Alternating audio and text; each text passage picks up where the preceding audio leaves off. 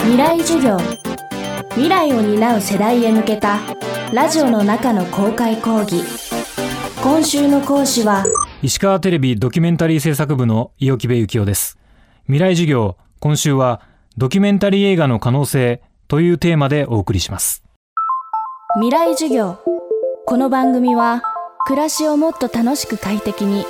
川口義賢がお送りします昨年の衆議院選挙を追った大島新監督の香川一区。教育と政治の関係を見つめながら最新の教育事情を記録した西下久代監督の教育と愛国。最近ドキュメンタリー映画が話題を呼んでいます。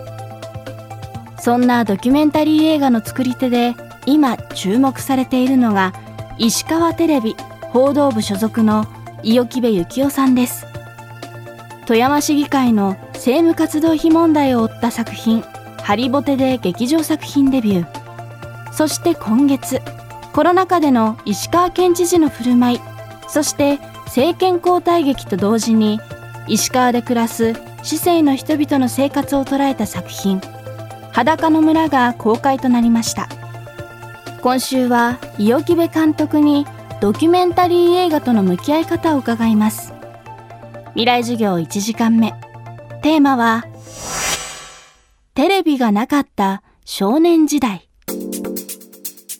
僕6人兄弟の末っ子なんですけど中学1年まで家にテレビがなかったんですね。それでテレビに対する憧れがすごくて伊予木部家には年に3回ほどテレビが来るチャンスがあったんですけどそれは正月夏休みあとはオリンピックがある時。でその時だけ12週間ほどテレビが来るんですよ。電気屋なんですかね？なんかレンタルショップみたいなのがあって、まあ、当時もちろんブラウン管ですけど借りれるんですよ。アンテナ付きで。でもう本当にテレビのないラジオだけの家に育ったのでテレビが来た時はすごくみんなもうテレビの前にかじりついて誰も離れないんですけど1週間2週間経って学校行って帰ってきたらもうテレビないわけですよ。その時の喪失感っていうのが多分未だに僕の中にずっと残っててだからすごくそのテレビとか映像メディアに対する憧れがもともと強くてですね。でまあラジオで育ったのであのラジオのスポーツ中継なんかをずっと聞いててスポーツ実況のできるアナウンサーにもともとなりたかったんですよ。それで就職活動はアナウンス試験で受けてでたまたまチューリップテレビに受かったというような流れなんです。伊予木部幸男さんが入社したのは富山県のチューリップテレビ。1990年開局のテレビ局の現場で伊予木部さんは記者として働き始めます。で僕は最初スポーツから入ったんです。でローカルのスポーツ報道って例えばプロチームがあったとしたらそのプロチームが調子悪い時にいや県民の力みんなで団結して盛り上げましょうみたいな。なんかちょっとした宗教じゃないのっていうような雰囲気で報道するんですよ。それもすごく違和感があって。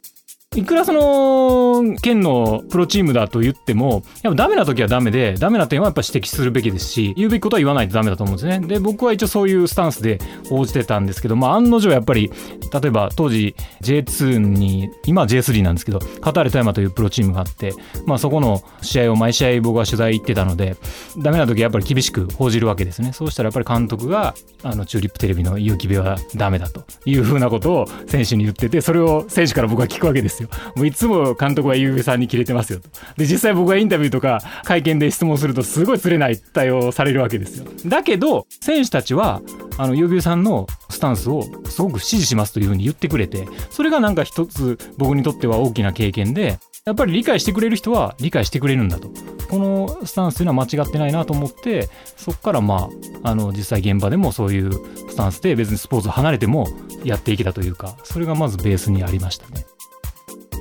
伊予木部さんはチューリップテレビにてドキュメンタリー番組を手掛けていくことになります。その制作過程で影響を受けたドキュメンタリー作品について伺いました。そうですね。やっぱり森達也さんの AA2 あとは東海テレビの死刑弁護人だったりヤクザと憲法。まあ最近ですとあとはさよならテレビ。まあこの辺りはまあ、すごくあの印象に残ってますよね。やっぱりその共通するのが世の中が一方向からその、まあ、事象だったり人物対象を見てた時にそれと真逆から描くんですよね。だから新たな本当にそれまで気づかなかった視点を提示してくれる。しかもそれがかなりの説得力を持って突きつけられる見てる人に。これはやっぱりまだそのドキュメンタリー作り始めた頃にそれを見た時には本当に衝撃でしたしうん自分がこんなものを作れるんだろうかっ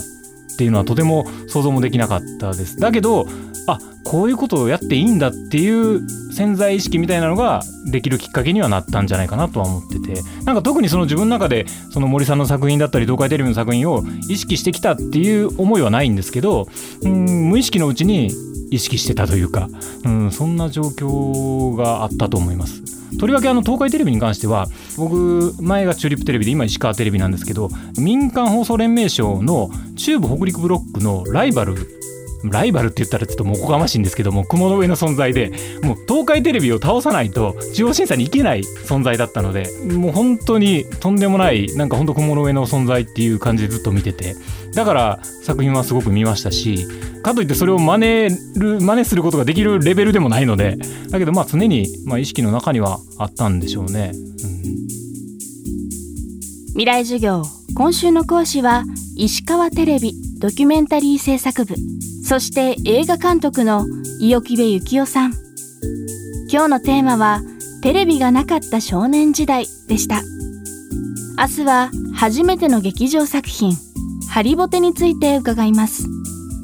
伊予木部幸雄監督の最新作裸の村はポレポレ東中野で公開中です。川口技研。階段での転落大きな怪我につながるので怖いですよね。足元の見分けにくい階段でもコントラストでくっきり白いスベラーズが登場しました。皆様の暮らしをもっと楽しく快適に。川口技研のスベラーズです。未来授業。この番組は暮らしをもっと楽しく快適に川口義賢がお送りしました。